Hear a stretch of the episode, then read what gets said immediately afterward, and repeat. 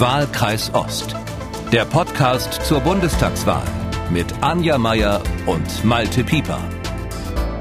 Hallo und willkommen zum Ost-West-Ritt durch die deutsche Politikszene. Bei Wahlkreis Ost wollen wir genau das zusammenkehren, was sonst in der bundesweiten Berichterstattung gerne mal hinten runterfällt, nämlich der Osten. Und bei dem steht ein großer weißer Elefant im Raum, über den in der bundesweiten Berichterstattung kaum einer redet, der aber doch da ist. Sprich, wie stark wird die AfD wirklich, fragen wir uns gleich. Ist der erste Platz für die Rechtsaußen, zumindest in Sachsen und Thüringen, schon gebucht? Und was machen eigentlich die, die sich 30 Jahre lang als die Ost Volkspartei schlechthin verkauft haben, lebt die Linke überhaupt noch?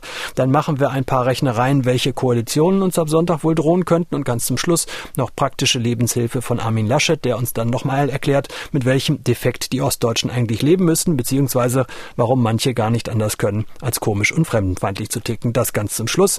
Das drehen und wenden wir in der nächsten knappen halben Stunde.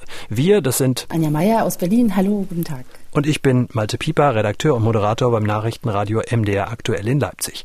Anja, wenn man sich die letzten Umfragen anschaut und wenn man sich noch spezieller die Wahlkreisprognosen anschaut, dann ist die Tendenz bei fast allen Instituten die gleiche.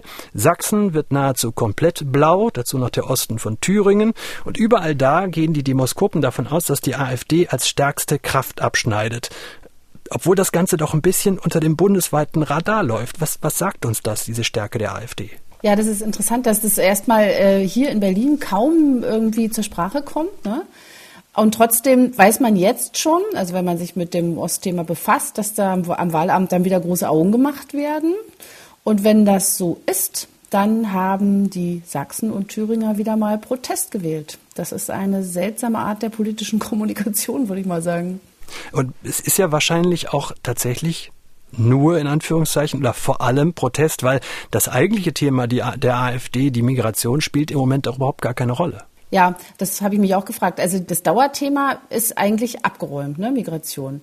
Und Merkel ist jetzt auch weg, also gleich. Und deshalb fragt man sich so ein bisschen, wie kommt diese Stärke der AfD trotzdem zustande? Ja, also das ist so ein bisschen wie Millionen Eingaben schreiben, also Protest wählen. Das hat man irgendwie 30 Jahre mit der Linken gemacht und jetzt ist es halt die AfD. Und das ist schon äh, sehr äh, beeindruckend, weil eben immer, eigentlich erst nach der Wahl, immer allen auffällt, dass da äh, im Osten so gewählt wird, dass es die ganze bundesdeutsche politische Tektonik verändert. Und die AfD macht das auch wieder geschickt. Die spielt sehr auf der Karte die vergessenen Landstriche, die Unterschiede zwischen Stadt und Land. Und da können wir einfach mal reinhören, wie sie das macht. Wie beispielsweise der Parteichef argumentiert. Tino Kropalla stammt ja aus Weißwasser, Kreis Görlitz, also Ostsachsen.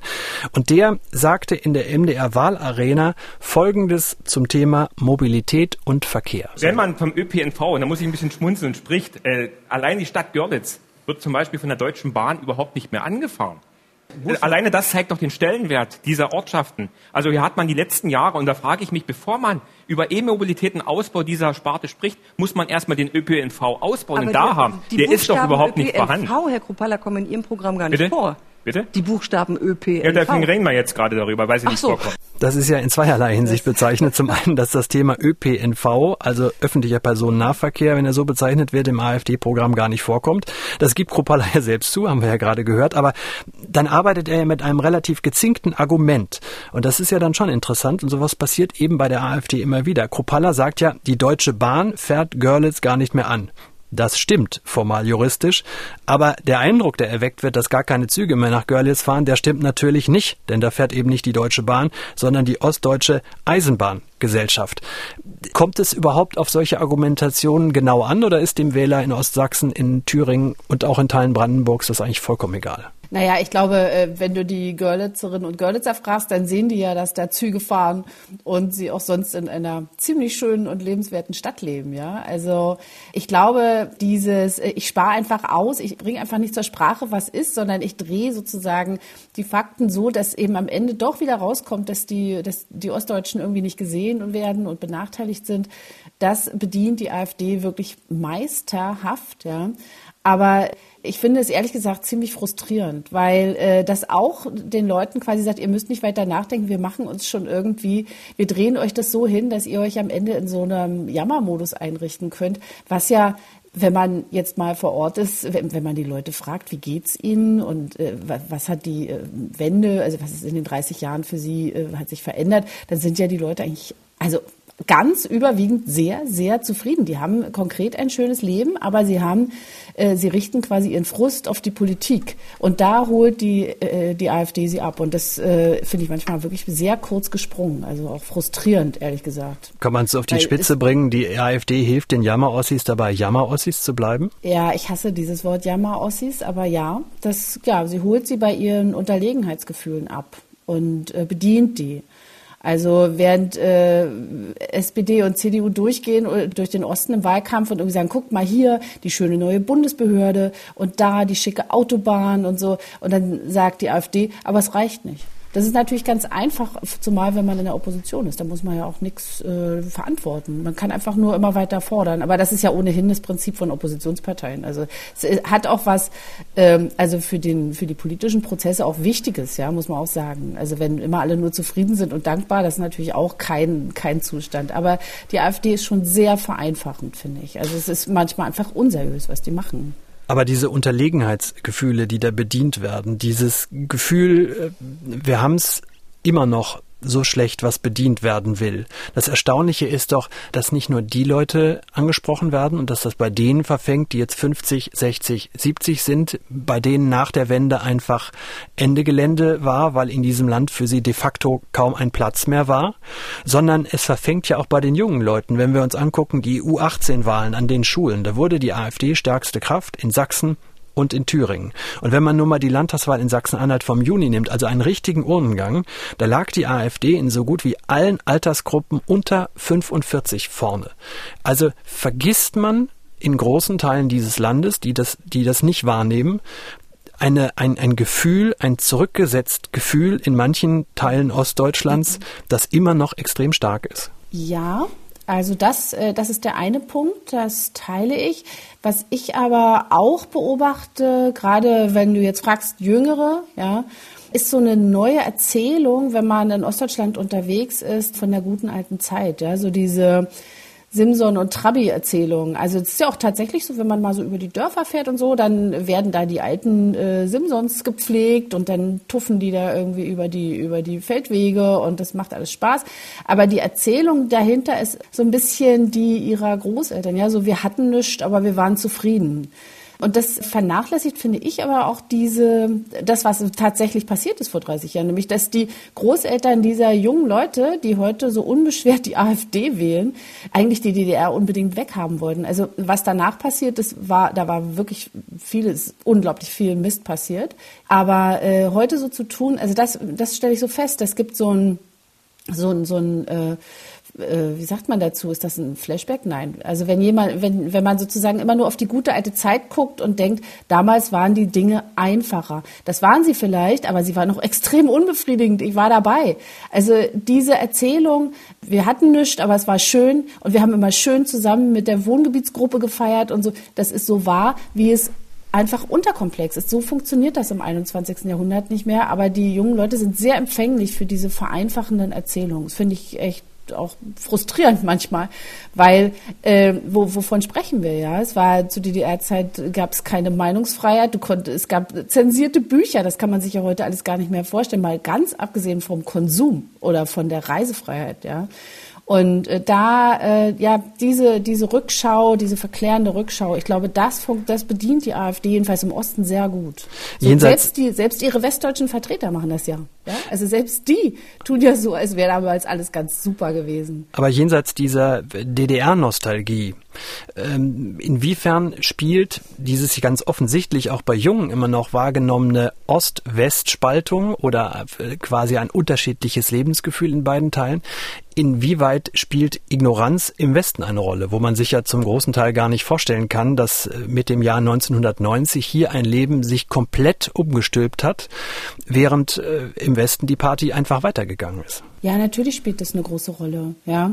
Äh, aber man muss auch mal sagen, dass in den letzten, sagen wir mal, zehn Jahren oder na vielleicht zehn sind es nicht, aber mit dem Aufkommen der AfD und den, und den Wahlergebnissen im Osten ist einfach, glaube ich, jedem im Land klar geworden, dass im Osten, dass der Osten sehr viel beeinflusst und zwar auf bundespolitischer Ebene. Also das hat sich wirklich, diese Wahrnehmung hat sich verändert und seitdem gibt es auch eine größere, ein größeres Interesse oder eine größere Zuwendung der politischen Klasse und ihrer Vertreterinnen und Vertreter Richtung Osten und Ostthemen. Das ist natürlich, muss man auch mal sagen, einfach viel zu spät. Ja, also die ganze Zeit wurde ja immer nur so ein bisschen das so gehandhabt, die sind so ein bisschen seltsam da drüben. Wir geben denen jetzt ganz viel Geld und dann bitte äh, macht was draus. Aber du kannst natürlich in der Region oder in ganzen Landstrichen, äh, wo keine großen Unternehmen sich ansiedeln, wo keine Bundesbehörden sind und so, da kannst du äh, und wo vielleicht, also das ist meine Beobachtung oft, dass das Arbeitsamt war viele Jahre lang der größte Arbeitgeber in manchen Regionen.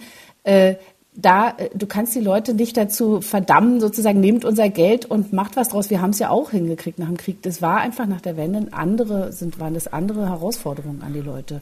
Und das wird, wurde lange ignoriert, viel zu lange ignoriert. Und das Ergebnis ist jetzt einfach dieser durchdringende Frust vieler Leute. Anja, gehen wir mal von ziemlich weit rechts nach links äh, zu der Partei, die die Ostthemen lange für sich gebunkert hatte, nämlich die Linkspartei, früher hieß die PDS. Bis auf Thüringen, wo Bodo Ramelow regiert, ist ja von den glorreichen Erfolgen der Vergangenheit nicht mehr viel übrig geblieben. Bundesweit irgendwo im Moment sechs bis sieben Prozent. In den Landtagswahlen in Ostdeutschland zuletzt gerade noch zweistellig. Warum sind die so weggebrochen? Ich muss aber noch ergänzen, dass die Linke natürlich auch in, in Bremen und in Berlin mitregiert. Ne? Also das sind zwar Stadtstaaten, aber da äh, sind sie auch mit äh, an der Macht. Aber, aber sie ja. holen in Berlin relativ schlechte Ergebnisse. 13 Prozent ist ja auch nicht das, was sie, sie hatten mal 24. Nee. Ja, ja, genau. Na, das ist ja dann nochmal ein anderes Kapitel. Wir haben ja am Wochenende hier in Berlin dann auch noch äh, die Wahl. Äh, das wird auch nochmal interessant. Aber warum, warum ist die Linke so schlecht? Warum ist sie so schwach? Also da kommt so ein bisschen was zusammen. Das ist äh, erstmal diese jahrelange interne Selbstbeschäftigung, ja, also sowohl in der Partei als auch in der Fraktion und dann wahrscheinlich auch in den Fraktionen in den Landtagen. Äh, und die Frage war dann immer so ein bisschen, wer rettet lautstärker den Weltfrieden, ja, und wer hält die Prinzipien hoch und welche Prinzipien dürfen überhaupt hochgehalten werden? Also es war eine ständige Bauchnabelschau. Dann haben sie sich irgendwie zusammengerissen, haben sich eine neue Parteiführung gewählt. Die ist aber noch eben neu, wie gesagt, und die ist auch noch relativ schwach auf der Brust. Und als das rum war, hat Sarah Wagenknecht mit ihrem Buch Die Selbstgerechten so richtig für Ärger gesorgt. Also sie hat quasi ihre Genossen bezichtigt, den Klassenkampf nicht richtig verstanden zu haben. Großer Aufreger. In Teilen muss ich sagen, ich habe das Buch ja gelesen und habe auch äh, mit Frau Wagenknecht mal diskutiert im Fernsehen darüber. Ich habe mich auch sehr geärgert über dieses Buch, weil es so einfach ist. ist also ich weiß, sie, sie ist schlau und so, aber das fand ich alles sehr äh, schwarz-weiß gedacht. Klingt aber alles verdammt gut. Also für, ja, für, für die PR so klingt gut, das super. Ja aber, es, ja, aber am Ende kommt immer raus, dass Sarah Wagenknecht einfach die schlauste von allen ist. Das muss man einfach mal sagen. Und dass äh, sie quasi in hunderten, auf hunderten Seiten mit ihrer ehemaligen Parteivorsitzenden, mit ihrer Dauerkonkurrentin Katja Kipping abrechnet. Katja Kipping ist ein nicht. super Stichwort. Äh, du sagst, es ist keine große Freundin von, von Sarah. Äh, nee. Katja Kipping kandidiert im Wahlkreis Dresden 1 die Parteiführung rechnet sich Chancen aus, das äh, Direktmandat zu gewinnen. Und Katja Kipping wirbt mit folgenden Argumenten für sich. Wir können mal reinhören in einen Kinospot, den sie in den letzten Tagen vor der Wahl noch geschaltet hat. Am 26. September geht es um Dresden. Sie entscheiden, wer uns im Bund vertritt. Doch was, wenn der Hass gewinnt? Wenn demnächst ein Rechtsextremist für Dresden im Bundestag spricht?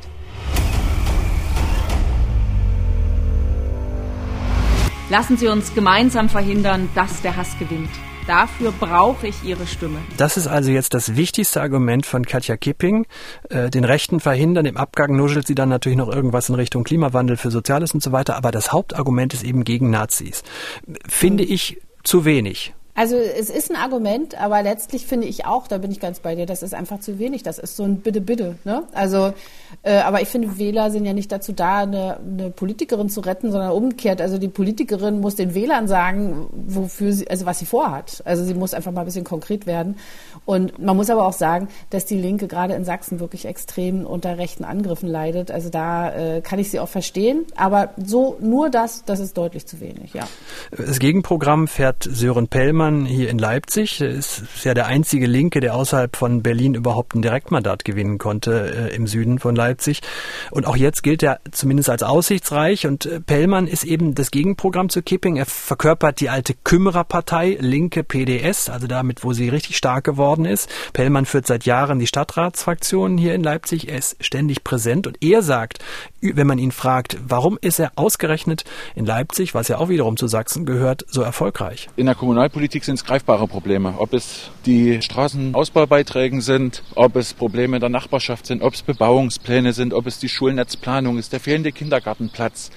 Das sind greifbare Probleme. Und wenn man sich denen annimmt, und Lösungen nicht nur präsentiert, sondern auch zu Lösungen verhilft, dann ist das sehr glaubwürdig und sehr nah dran. Das heißt, in Leipzig kümmert man sich noch und darüber hinaus verheddert man sich lieber in ideologischen Diskussionen über den Weltfrieden. Ja, aber was er da beschreibt, finde ich, äh, genau das macht ja eigentlich einen guten Abgeordneten aus, ja. Dass er sozusagen nicht äh, andauernd irgendwie auf den Bundestag verweist, sondern dass er irgendwie sagt, kein Problem ist mir zu klein. Also auch auf der kommunalen Ebene bin ich für sie ansprechbar und, und zumindest vielleicht kann ich Dinge nicht lösen, aber ich weiß, wen man fragen kann. Und das sind natürlich Sachen, die die Leute auch honorieren. Also da, äh, das macht er gut. Und da, so war, stimmt, du hast recht, so war eigentlich die PDS damals. Das war ihre Aufgabe, ne? Also die Leute bei ihrer bei ihren Sorgen abzuholen, sich zu kümmern, Netzwerke zu knüpfen, ansprechbar und vor allem auch sichtbar zu sein. Und heute, wenn du mal so fragst, wer ist denn Ihr Bundestagsabgeordneter, wissen das ja viele gar nicht. Also ja, das war mal anders. Kann man das so zusammenfassen, mit so einer Pellmann-Linkspartei ähm, hätte auch die SPD am Sonntag keine Probleme zu koalieren, also Sachprobleme vor ideologischen Debatten? Also ehrlich gesagt, das glaube ich nicht. Das, äh, ich meine, dass Abgeordnete für ihre Wählerinnen und Wähler da sind, sollte sowieso eigentlich eine Selbstverständlichkeit sein.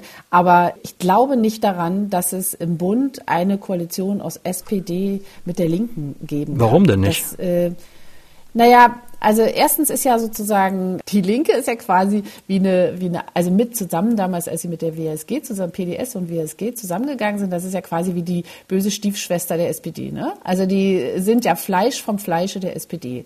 Jetzt sind darüber viele Jahre vergangen, man hat sich auch irgendwie wieder eingekriegt, man redet miteinander und trotzdem gibt es eine erhebliche, auch ideologische Konkurrenz, ja, linker Ideen und das äh, wird nicht enden. Also man kann eigentlich äh, schon jetzt jetzt sagen, wenn es da ein Zusammengehen, ein Bündnis gäbe im Bund, die würden sich die ganze Zeit streiten. Und äh, das kann dieses Land gerade echt nicht gebrauchen. Also das ist auch bei anderen Koalitionen so. Aber äh, da gibt es so eine lange, also ins Persönliche schon gehende Geschichte zwischen diesen beiden Parteien. Das kann ich mir nicht vorstellen. Und dann auch muss man auch mal sagen, ich hatte es ja vorhin schon gesagt, die Linke ist äh, also wie früher die Grünen äh, immer noch zu sehr verstrickt in Strömungsdebatten. Also dieser Pragmatismus fehlt, ja, der politische Pragmatismus. Aber da sind wir also doch bei, genau bei dem Punkt, wir sind ja hier der Ost-Podcast, da muss man auch ja. sagen, am Osten liegt es nicht. Also bei der äh, PDS, für das, für, über die wir eben schon mal kurz standen, äh, sprachen, über die Kümmerer PDS, da hat man doch genau diesen Pragmatismus gehabt. Ein Pragmatismus, mit dem Bodo Ramelow in Thüringen regiert, in dem Klaus mhm. Lederer in Berlin regiert. Das Problem sind doch eigentlich die ganzen altlinken Studienräte, Gewerkschafter und was sonst noch übergeblieben ist, die im Westen die Dieter Dems dieser Republik, die die Partei aufmischen, oder? Tausendmal berührt. Ja, ja. Na gut, also Dieter Dehm ist natürlich auch ein extremes Beispiel, das muss man auch mal sagen. Das ist ja so ein Folklore-Linker. Ne? Ja, aber du hast recht. Also äh, im Grunde ist die Linke immer noch so äh, in diesen Strömungsdebatten verhaftet. Also äh, der, die Frage ist bei denen nicht, wer kann es am besten, sondern wie kriegen wir einen Kompromiss hin? Und die Kompromisse sind einfach oft nicht gut genug, ja. Und das äh, ergibt einfach, also vorprogrammiert Streit mit Koalitionspartnern. Und dazu möchte ich mal sagen, worüber ja gar keiner redet, ja, bei der Frage äh, Rot, Grün, Rot, können denn die Grünen mit der Linkspartei? Ich glaube eher nicht. Und zwar auch aus einem Grund, der in, in, der ostdeutschen Vergangenheit der Partei liegt. Die Grünen sind ja eigentlich Bündnis 90, die Grünen. Und, ich, und die Bündnisgrünen, also Bündnis 90 hat sich äh, damals gegründet in Opposition zur PDS. Also ich finde, dieser Aspekt wird immer noch zu sehr unterbewertet in dieser ganzen, ja kommt Leute, wenn es darauf ankommt, da machen wir hier zusammen Politik. Es würde echt richtig harten Streit geben. Also die Leute könnten einfach nicht miteinander. Na, dann sind wir, dann sind wir im Grunde genommen ja schon bei meinem Lieblingspunkt, äh, bei den Grünen und bei der FDP. Die werden ja entscheiden, welche Koalition es demnach dann gibt nach äh, Sonntag. Ähm, wer fällt denn aus deiner Sicht zuerst um? Kippt zuerst die FDP nach links, also in eine Ampel, oder fallen zuerst die Grünen um, und zwar nach rechts in eine Jamaika-Regierung? Du, wenn ich das wüsste, dann würde ich ein Wettbüro aufmachen. Also es gibt von beiden Seiten äh, große, also Signale großer Dehnbarkeit. Also die FDP, Linde hat ja gerade klargemacht, so ungefähr, Armin, wir müssen nicht mit dir, ja. Wir können uns auch mit der SPD und den Grünen was Schönes vorstellen. Das, wir sind aber jetzt so kurz vor der Wahl wirklich an so einem Punkt angekommen, wo jeder jedem irgendwelche Aussichten macht. Ja, da, vor allem äh, der Lindner klingt so ein bisschen wie ein beleidigter Liebhaber. Also weil der Armin ihn nicht lieb genug hat oder nicht genug Mitgift in die genau. Hochzeit genau. bringt, äh, sagt er, hört, so ich mir halt wie anders. Genau. Ja, genau. So ist es gerade. Aber das ist natürlich alles Strategie. Also das sind einfach äh, große äh, Verhandlungsspielräume, die da gebaut werden, damit man ab Montag äh, möglichst viele Optionen hat und eben genau sowas sagen kann und irgendwie sagen kann, du, wenn du mir das nicht gibst, dann, tja, du, da drüben, da wartet schon jemand anderes. Und wenn ich das nochmal sagen darf, das ist etwas, was ich besonders, also gerade bei der FDP, was mir ein bisschen unangenehm aufgefallen ist, ist, dass deren Parteivorsitzender schon vorher sagt, welches Ressort er haben will. Da ist er noch nicht mal gewählt von den Wählerinnen und Wählern. Ja, das muss man wirklich mal sagen. Dass der, dass der einfach rausposaunt, er würde mal das Finanzministerium übernehmen. Das finde ich echt krass. Also das ist schon ein bisschen mehr als gesundes Selbstbewusstsein. Also das, äh, nee, es ärgert mich wirklich. So, so geht das nicht. Du kannst doch nicht, äh, bevor der Wähler gesprochen hat, irgendwie schon mal sagen, ich schnapp mir das da drüben. Also da wedeln wir mit dem erhobenen Finger in Richtung Christian Lindner. Ja, Aber, da bin ich sauer drüber. Ja, ja das merke ich schon. Nicht in Ordnung. Äh, ja. Bist ja sowieso nicht der größte Fan der Freien Demokraten, habe ich in den letzten äh, Wochen gelernt. Zumindest nicht so, wie Christian Lindner sie aufgebaut hat. Ja, Aber eine Kritikerin, sagen wir mal so. Jenseits dessen, ist nicht eigentlich sowieso das Entscheidende, wer als eins vom Platz geht? Ob äh, Scholz vorne liegt, wie die Umfragen äh, es zuletzt jetzt sagten, auch gestern Abend nochmal, wir zeichnen ja Freitagvormittag auf. Also der, wenn der Scholz durchgeht, dann wird er auch Kanzler, weil die CDU dann anfängt, sich zu zerfleischen. Ich glaube, ja genau, das ist, das ist die große Frage jetzt am Sonntagabend. Das wird ja wirklich so ein bisschen herzschlagmäßig. Ich meine, diese Umfragen sind das eine und wie wir ja schon bei allen zurückliegenden Wahlen gesehen haben, dass das Ergebnis oft ganz anders ausfallen kann. Die Frage ist wirklich, wer geht an eins über die Ziellinie? Und diese Partei und deren äh, Spitzenkandidat ist dann sozusagen in der, in der Rolle des Angebotemacher erst einmal. Bei der Union mache ich mir, selbst wenn die an eins rübergeht, selbst wenn, wenn Laschet das Ding nach Hause holt, mache ich mir trotzdem Sorgen, weil der natürlich dazu, das tatsächlich fertiggebracht hat, diese ohnehin ja schon ziemlich schwach antretende Union nochmal so richtig runterzurocken in den, in den Umfragen gucken wir mal, wie die Ergebnisse sind. Und in den Aber Landesverbänden glaub, wird ja genau das vorbereitet, diese Sticheleien. Wir hören aus mhm. Dresden, wie man sich quasi schon in Position bringt, äh, um zu sagen, wir haben es ja vorher schon gewusst, mit Armin konnte genau. das ja nichts werden. Genau. Also das ist klar, dass Laschet muss zusehen, also selbst wenn er an eins geht, dann wird er sehr gut zu tun haben, nicht nur irgendwie eine vernünftige Koalition vielleicht zu bauen, sondern sich vor allem gegen seine innerparteilichen Kritiker, die natürlich schon mit den Füßen scharren, äh, zu erwehren. Und das ist die Frage, ob das so kommt. Also wir haben das ja bei der SPD erlebt, die auch dann irgendwann äh, ihre Vorsitzenden wie Hemden wechselte, ja, was der Partei nicht gut getan hat und äh, Laschet ist, glaube ich, jetzt ein Dreivierteljahr Parteivorsitzender, also gar nicht. Äh, das ist nichts im Vergleich zu Merkel vorher. Ja, der kann sich auf was gefasst machen. Das, äh, das bereitet er sicher auch vor. Also die werden schon da irgendwie jetzt Gespräche führen innerhalb, der, also mit den Landesverbänden und so.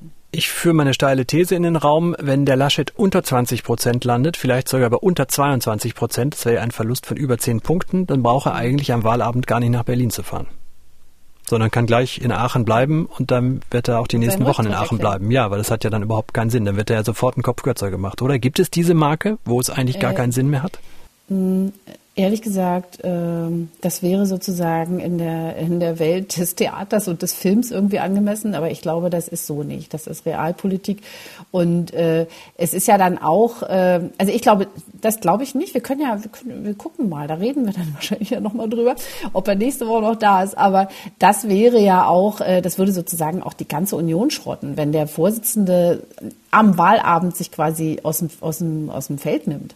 Also die müssen ja noch in einer Verhandlungsposition bleiben. Und ich glaube deshalb auch, dass ähm, die Union, also Laschet, sogar selbst wenn er an zwei übers Ziel gehen würde, schon anfangen würde, Sondierungsgespräche zu führen. Weil jemanden, der sondiert, den kannst du nicht rausschmeißen. Der ist in der, der, der könnte dir noch Macht organisieren.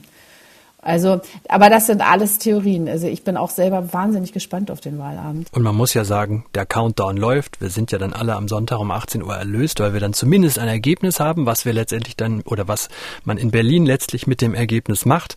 Wer welchen Posten verlieren wird, das werden wir sehen. Aber wir haben jetzt wieder, und es ist ja erstaunlich, man landet am Ende doch immer wieder bei Armin Laschet, dem Spitzenkandidaten der Union.